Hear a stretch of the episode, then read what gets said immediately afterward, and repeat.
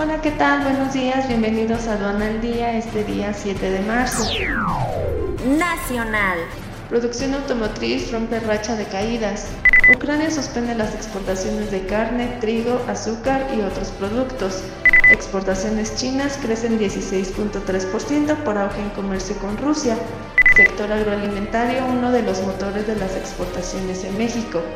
Ucrania planea exportar sus cereales usando el ferrocarril.